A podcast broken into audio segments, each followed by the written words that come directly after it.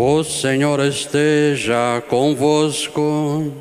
Ele está no meio de nós. Proclamação do Evangelho de Jesus Cristo segundo Marcos.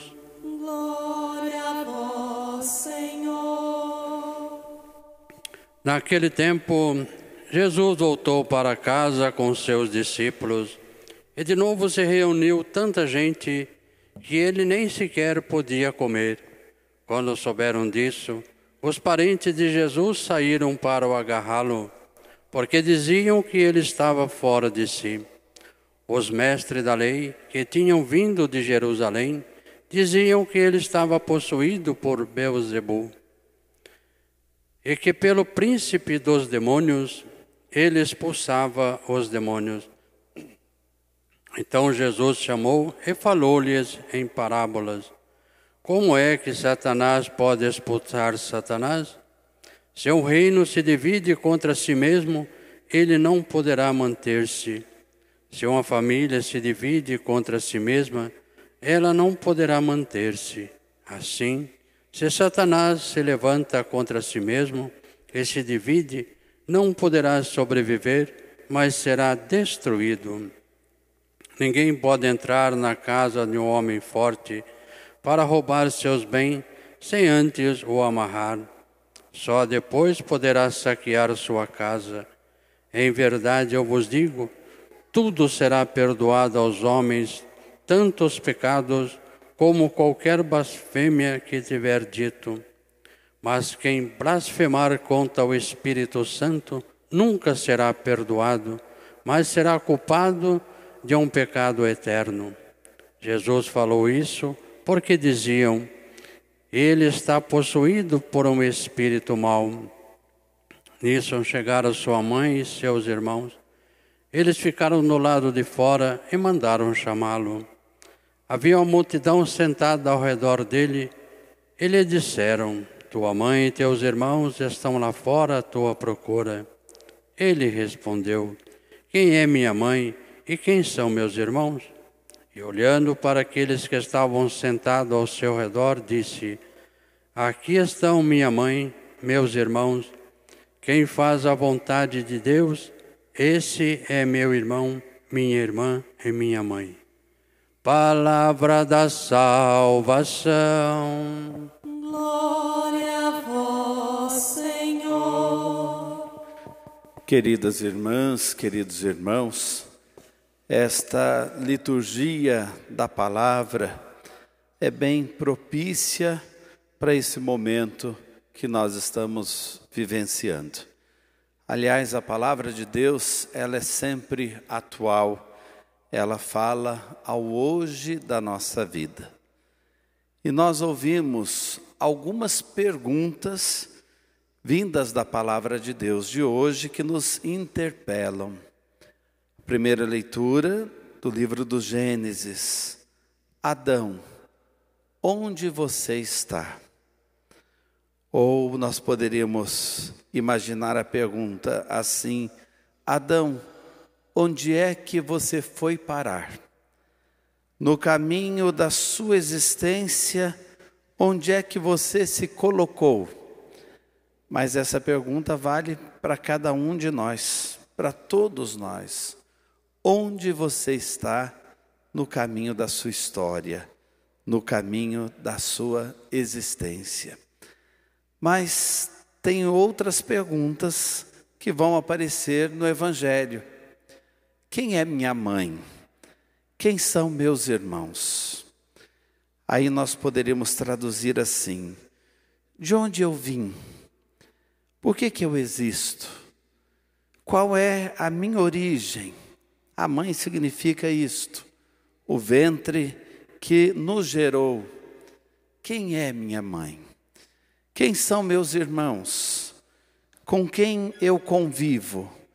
Com quem eu tenho repartido a minha vida? E tem um fio condutor entre as leituras que nós ouvimos. A primeira, do Gênesis, a segunda, São Paulo falando à comunidade de Corinto, e o Evangelho de Marcos. um pano de fundo, o medo que o ser humano sente.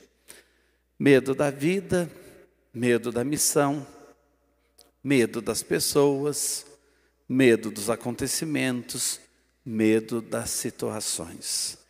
E é exatamente isso que Adão expressa quando Deus pergunta a ele: Onde você está? E ele diz: Eu me escondi porque eu fiquei com medo, porque eu estava nu.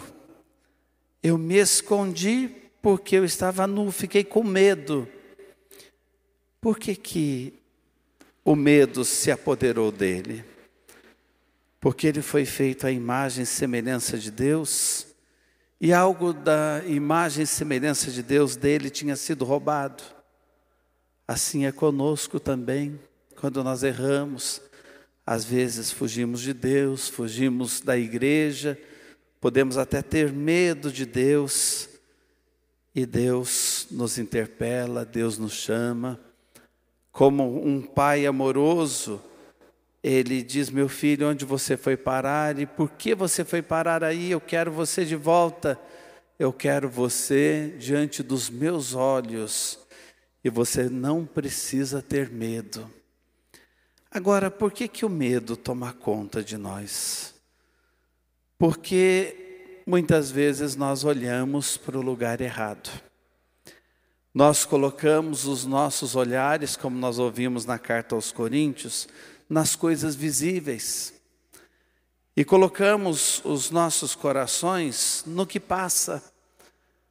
Às vezes parece mais cômodo a gente ficar escondido, cada um no seu ninho, cada um no seu canto, cada um na sua vidinha de sempre, mas nós fomos chamados para muito mais.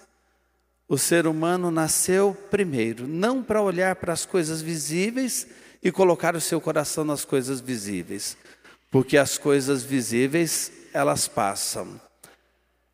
O ser humano nasceu para sair de si para um além, muito maior que nós mesmos. Nós nascemos para o amor, nós nascemos para a doação de vida. Aí nós poderíamos traduzir a pergunta que fica de fundo e interliga as leituras. Mas do que nós temos medo? Por que nós temos medo? Medo de amar, porque amar faz sofrer. Medo de doar-se. Medo de servir mas se é o que dá sentido à nossa vida, nós temos que redescobrir esse ideal em nós, e é isso que faz a gente ser verdadeira imagem e semelhança de Deus, porque Deus é amor, Deus é doação, Deus é sair de si, e Ele nos ensina isto constantemente. Nós precisamos é deixar Deus refazer em nós à luz da sua imagem e da sua semelhança. Nós precisamos é deixar Deus nos encontrar sem medo dele e sem medo das situações e sem medo da vida e sem medo do amor e sem medo do serviço. Temos que deixar Deus fazer em nós a sua obra. E é assim que a gente caminha na fé. Um nascer de novo diante de Deus e Deus mesmo vai nos revestir. Nos sentimos nus, Ele nos revestirá de Cristo. O que a gente recorda no Monte Tabor, quando Jesus se transfigura em luz, é aquele manto de luz de Jesus na transfiguração que Deus quer colocar sobre Adão, sobre você, sobre cada um de nós. Nos revestir de luz para que a partir da nossa existência a luz dele brilhe em nós. E para a gente deixar essa obra acontecer, é preciso então tirar os olhos das coisas invisíveis, das coisas visíveis, melhor dizendo, e colocar o nosso olhar no que é invisível, colocar o nosso olhar no que vai para além de nós. E é tão bonita essa segunda leitura da carta aos Coríntios, quando diz assim: o homem velho vai morrendo em nós, E é o que nós sentimos mesmo na nossa existência, o nosso próprio corpo, nosso organismo vai se desgastando. É o que nós estamos recordando também, lembrando entes queridos falecidos há poucos dias e como nós convivemos nesses últimos tempos com a situação de morte. O homem velho vai morrendo em nós e vai nascendo novo, à medida da estatura de Cristo. E por que não ter medo? Também a segunda leitura nos responde. Porque as tribulações desta vida, elas são incomparáveis com a vida nova que Deus quer nos dar. Porque as tribulações e provações pelas quais nós passamos sequer chegam perto do tamanho, da imensidão do amor que Deus tem por nós. Mas olhando para o Evangelho, nós vemos então as outras perguntas. Quem é minha mãe? Quem são meus irmãos? E Jesus responde o caminho da vida, a dica do como acertar o passo na vida. Minha mãe, meus irmãos, são aqueles que fazem a vontade do meu Pai. Minha mãe, meus irmãos, são aqueles que abraçam o amor, o serviço, abraçam a cruz do dia a dia e seguem adiante porque não tem como a gente passar por esta experiência do mundo invisível sem enxergar a cruz. A cruz para nós é a porta do céu. A cruz que nós vivenciamos no dia a dia e as dificuldades pelas quais nós passamos, se nós unimos tudo isso à cruz do Senhor, nós estamos abrindo o céu para nós e para os outros. Estamos encontrando o verdadeiro sentido da nossa existência. Mas o mal tenta nos confundir. O mal tenta nos dizer, e aí está o contexto do pecado contra o Espírito Santo, que o Evangelho cita, que Jesus nos fala disso. O mal tenta nos dizer assim: Deus se esqueceu de você, está vendo? Você está nu. Deus tirou tudo de você, tirou o sentido da sua vida também. Olha, Deus não ama você tanto assim, senão você não estaria passando por isso. Você acha que Deus cuida de você, que Deus toma conta de você, mas por que essa situação da pandemia, por exemplo? E nós estamos rezando, e nós estamos pedindo, e ainda estamos vivenciando tantas dificuldades, tantas tribulações tantas dúvidas, tantas preocupações, o mal nos sugere abandonar o amor, abandonar o serviço. Ah, pensa em você. Pensa nos prazeres da vida só no que é visível. E aí o mal vai nos sugerindo uma confusão. A gente pode atribuir, e aí está o pecado contra o Espírito Santo, uma obra do mal a Deus, mas Deus só faz o bem. E o que nós estamos passando é uma grande escola para a nossa vida, e nós ouvimos, eu repito, da carta aos Coríntios, nossas pequenas tribulações não se comparam ao que Deus tem preparado para nós. Desfeita esta tenda mortal sobre a qual nós vivemos, Deus nos dará um corpo espiritual, Deus nos dará muito mais.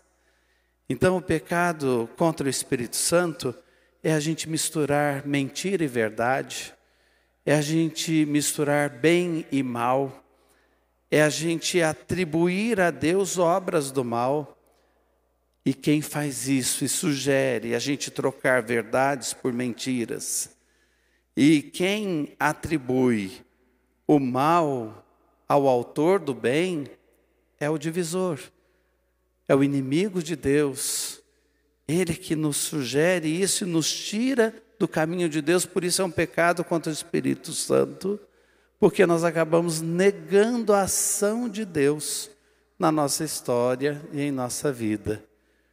Então, vamos responder as perguntas que a liturgia nos fez. Onde você está? Nós temos que responder, agora não temos mais medo, porque o Senhor é puro amor e misericórdia Embora nos sintamos nus por causa das situações onde a vida nos coloca, nós sabemos que o Senhor nos reveste com a luz do seu Filho. E nós, como igreja, queremos ser a mãe do seu Filho, que gera Jesus para o mundo. É esse o papel da igreja e nós somos a igreja. E como discípulos de Jesus Cristo, nós nos sentimos profundamente irmãos e somos irmãos e irmãs de Jesus, porque com Ele nós aprendemos a cumprir, a fazer a vontade do Pai. E percebemos que o que é invisível é infinitamente maior do que o que é visível. E é para a pátria celeste que nós caminhamos. Amém.